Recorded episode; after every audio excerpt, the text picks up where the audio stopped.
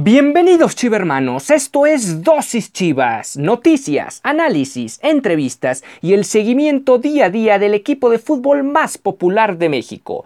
Yo soy Ricardo Romano Corona y diariamente inyectaré tu dosis Chivas. No olvides que puedes sintonizar nuevos episodios de lunes a viernes a través de Spotify, Anchor FM, Apple Podcast, Breaker, Google Podcast y Radio Public. Y sin más que agregar, comenzamos.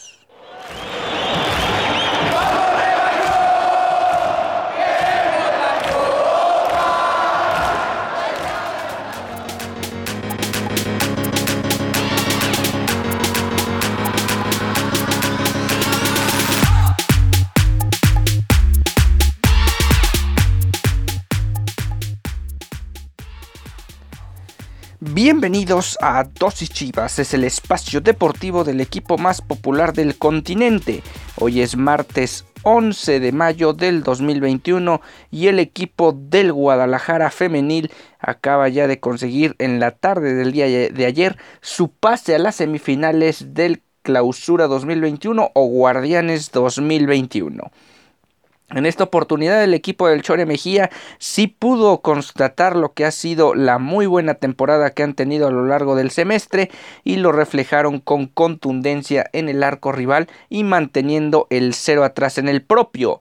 Ahí está el equipo de el eh, también exfutbolista de Guadalajara Edgar Mejía quien ahora enfrentará en semifinales junto con sus dirigidas al equipo del Atlas en una serie que se antoja vibrante y que seguramente va a dar muchísimo de qué hablar en la Perla Tapatía. Es la primera ocasión que el clásico tapatío femenil se va a disputar en fase final. ¿Cómo se dio este partido? Primero vamos a revisar las alineaciones del mismo.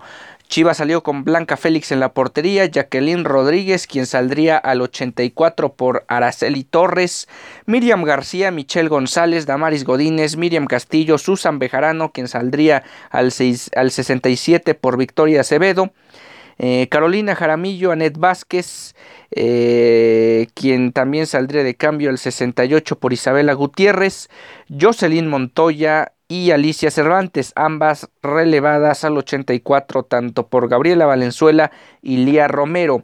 Era el cuadro de lujo de Edgar Mejía para este enfrentamiento crucial. Tenían una ventaja de mínima de un gol que habían sacado en la ida el pasado viernes ganando eh, apenas el partido ahí en Metepec. Sin embargo, a diferencia de lo que había sido el semestre enfrentando a Toluca, tuvieron un, un, partido de vuelta muy muy importante que les termina dando el pase a la siguiente ronda. Daniela Lozano, Yamani Martínez, Arlet Tobar, Laura Parra, Carla Martínez, Karen Becerril, Viridiana López, Natalia Mauleón, Destinei Durón, Fernanda Sánchez y Carolina Miranda fueron las 11 jugadoras de Alberto Cuate que se plantaron en el estadio Akron buscando la hazaña de eliminar al sublíder de la competencia, una situación que realmente estuvo lejos de ocurrir al transcurso de los 90 minutos. La primera mitad y particularmente la primera media hora de juego el equipo de Chivas no encontraba las oportunidades claras en la portería rival, sin embargo tenía dominio territorial del partido. En ningún momento durante toda la serie se vieron, en, bueno, tal vez en la ida sí, pero en la vuelta no, no se vieron en peligro de, de que las alcanzaran en este caso en el marcador global más a favor de Chivas poco a poco se fueron viendo mucho mejor dentro del terreno de juego. La primera oportunidad o la primera aproximación medianamente clara fue cortesía de Carolina Jaramillo con un disparo de media distancia. Después vino también un, otra jugada más del equipo rojiblanco, esta cortesía de Jocelyn Montoya quien también sacó un disparo desde fuera del área, sin embargo el, el disparo se fue desviado. Esto ocurría al 41, también un remate de Miriam Castillo, la pelota también pasaba por arriba del larguero.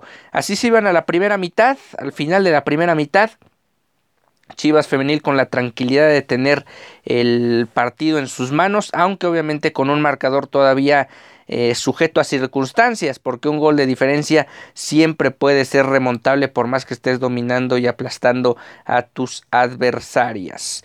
Pero eso terminaría por dilucidar o por diluirse al minuto 51 cuando Alicia Cervantes aprovecha un centro de Jacqueline Rodríguez por el costado derecho, llega, anticipa la marca y con el sello de la casa termina venciendo a la portera de Toluca. Con esto Chivas tomaba la ventaja, con quien más, con su mega goleadora del torneo y que llega ya junto con el gol que anotaría el 82 a 32 goles vistiendo la camiseta rojiblanca, acrecentando esa cifra histórica de máxima anotadora con el equipo y teniendo eh, un papel preponderante en lo que es el desempeño del ataque del Guadalajara.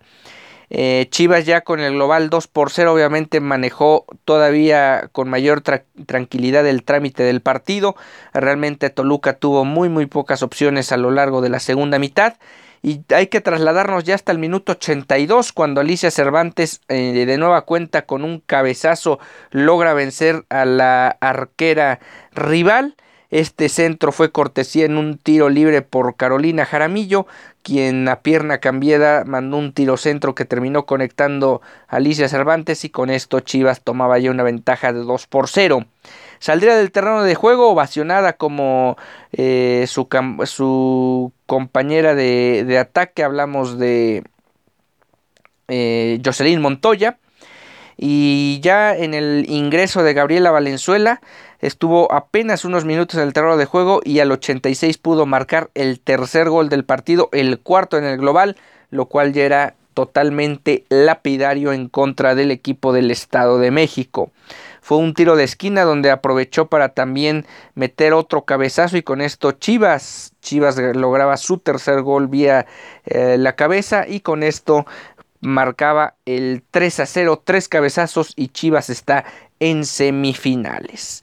Eh, ya lo decíamos, va a enfrentar, se jugaron todas las series el día de ayer, las series de cuartos de final vuelta. Y para este partido de esta semana, bueno, de semifinal, Chivas Femenil enfrentará a Atlas, las Margaritas del Atlas, en un duelo que se antoja bastante interesante. Las Margaritas vienen de eliminar 3 por 1 al equipo de Pachuca en el juego de vuelta. Con esto concretaron un global de 5 goles por 1, también sacando un abultado marcador en digamos al final de la serie y esto habla de lo que puede ser un extraordinario duelo que nos iremos metiendo poco a poco a lo largo de la semana. Eh, mencionar que los dos equipos tienen a tremendas goleadoras. Ahí está lo que hizo Alicia Cervantes en el torneo. Ya lo mencionábamos, 32 goles con la institución. Pero no hay que olvidar que la gran eh, goleadora de este equipo, Alison González, terminó al final de las 17 jornadas como la líder individual de goleo y por lo tanto esto apunta a ser además de un duelo de la ciudad, una rivalidad y añeja de la ciudad, pues también a un duelo personal por a ver quién eh, no solo anota más goles, sino termina teniendo un papel mucho más preponderante al cierre del, eh, de la serie que se va a disputar esta semana y probablemente el lunes sea la vuelta de este partido. Hay que recordar que Chivas al ser sublíder de la competencia todavía tiene la posibilidad de recibir en esta fase el partido de vuelta en casa. El primer partido se tendría que jugar ya sea en las instalaciones del Atlas o en el Estadio Jalisco si así lo dictamina la eh, directiva rojinegra, que por cierto, a desde mi punto de vista deberían tomar esa opción porque incluso podrían meter un poco de gente al graderío.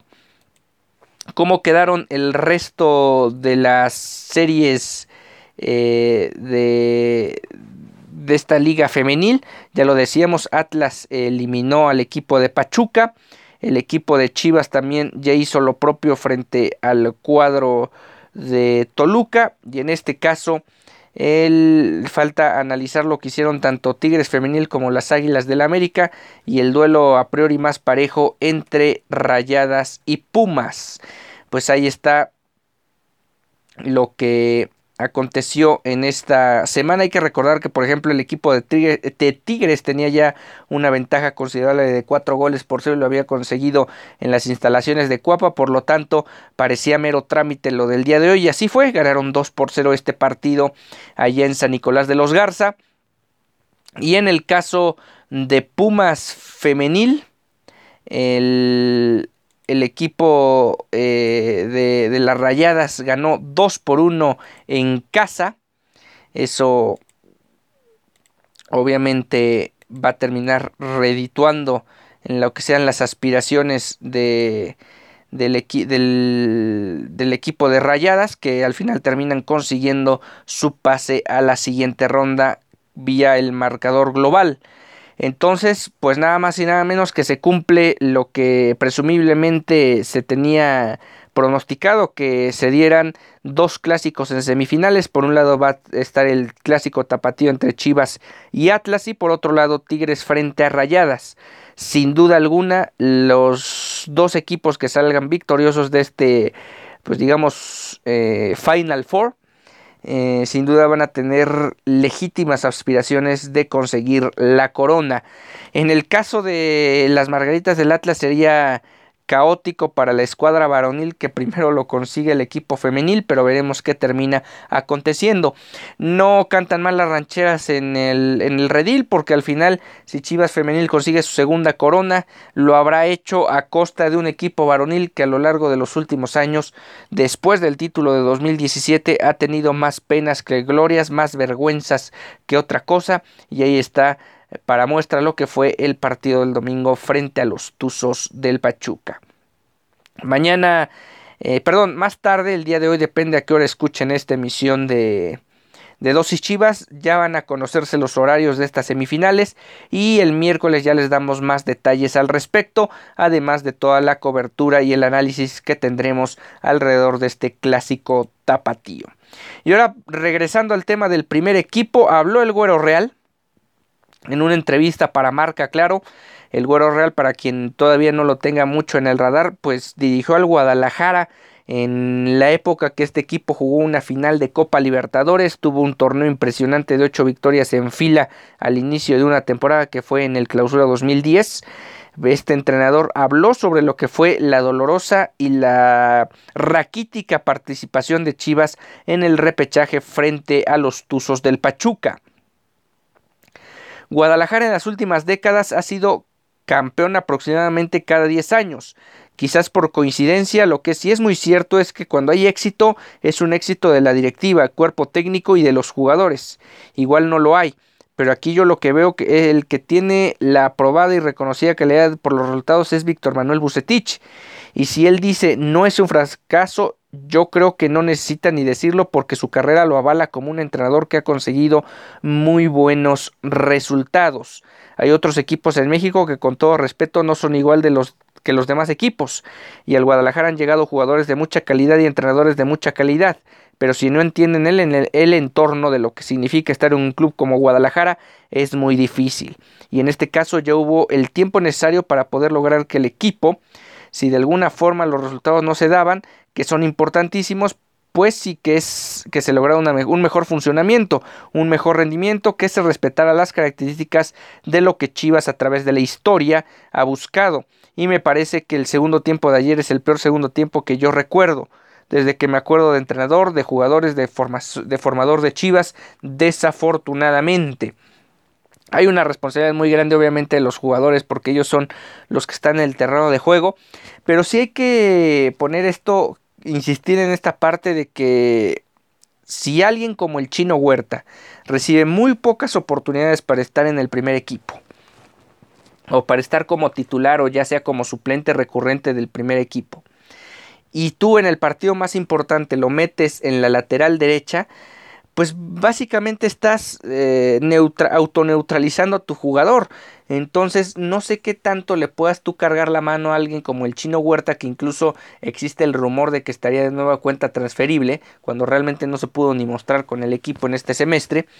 y siendo un entrenador que se casa con la suya, trata de respetar jerarquías, sus, jerarquías valen para tres pepinos, porque ni rinden en el terreno de juego, ni él sabe modificar a tiempo esas jerarquías y mandarlas a la banca. Ahí está el caso específico de Jesús Molina, que no debe haber arrancado el partido frente a Pachuca, pero es una auténtica necedad del entrenador poner a este futbolista. Luego está el tema de Uriel Antuna, que desde mi punto de vista no tuvo un mal torneo, tampoco voy a decir que fue un torneo de bandera del famoso brujo, sin embargo ahí está la situación también de que en varios partidos lo colocó por el costado izquierdo, siendo un perfil que no domina, siendo un perfil donde le cuesta mucho trabajo profundizar y sobre todo lo pone en situaciones donde el equipo está replegado atrás y si de por sí no es su perfil, menos va a poder hacer algo si no tiene espacios al frente. Entonces ahí está la situación de Víctor Manuel Bucetich, que se especula el día de hoy más tarde podría recibir o el voto de confianza o ya definitivamente las gracias, ya al haber terminado, digamos, teóricamente su, su contrato este semestre y con esto Guadalajara empezaría a buscar un nuevo entrenador. A propósito, lo que sigue para Guadalajara después de este desastroso semestre de 2021 y ya preparar lo que va a ser la pretemporada rumbo al siguiente semestre. Pues bueno, al equipo eh, le han dado la oportunidad de romper filas y tener un receso amplio de tres semanas y media para posteriormente ya regresar a esa misma pretemporada. El equipo, más bien la plantilla, reportará el miércoles 2 de junio para llevar a cabo los famosos exámenes médicos y físicos de rigor. Eso será el miércoles 2 de junio y el jueves 3. El resto de la programación de sus labores estará por confirmarse y obviamente todo tiene que ver si es que o no continúa el famoso Rey Midas. Eh, varias semanas de descanso. Al final creo que los jugadores lo van a necesitar, sobre todo para despejar la mente y pensar en lo que va a ser su retorno a la institución. Empezar a hablar de quiénes tendrían que irse, pues bueno. Podríamos decir que el Chicote Calderón, más allá de los goles frente a América, no ha rendido en lo absoluto en el Guadalajara. Ahí está lo de Madueña, lo de Ronaldo Cisneros, que si bien ha tenido un semestre interesante con el Tapatío, no es un futbolista que contrataste para el Tapatío, lo llevaste para jugar con el primer equipo y realmente ni siquiera pudo estar en las convocatorias. Ver qué ocurre con Oribe Peralta, que fue tomado en cuenta muy poco, lo mismo que el chino Huerta, lo mismo que Alejandro Mayorga. Eh, ver qué ocurre con veteranos como Irán Mir, como Jesús Molina. Eh, en fin, ahí están ciertos futbolistas que por unas o por otras pueden convertirse ya sea en moneda de cambio o ser transferibles para el equipo y ver si a partir de esas hipotéticas ventas podrían sacar dinero para volver a armar otra plantilla mucho más competitiva de la que ya tienen.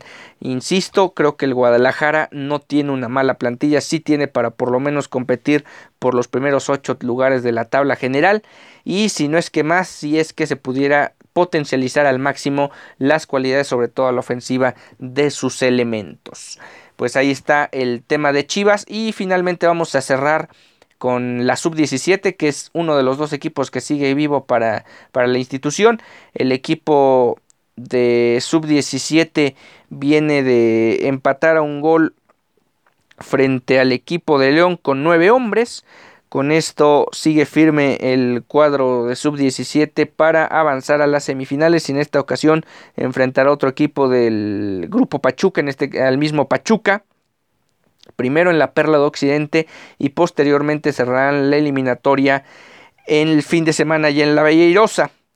Eh, se va a disputar el primer partido el día de mañana, miércoles 12 de mayo a las 10 de la mañana en Verde Valle, y la vuelta será el sábado 15 a las 9.30 en el Estadio Hidalgo.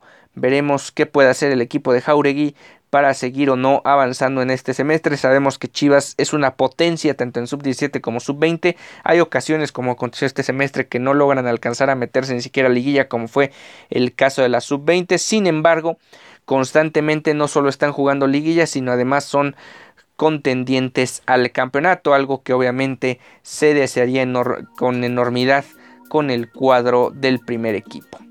Con esto estamos llegando al final de esta emisión de Dosis Chivas. Nos encontramos el día de mañana con más para todos ustedes. Yo soy Ricardo Romano Corona. Hasta entonces.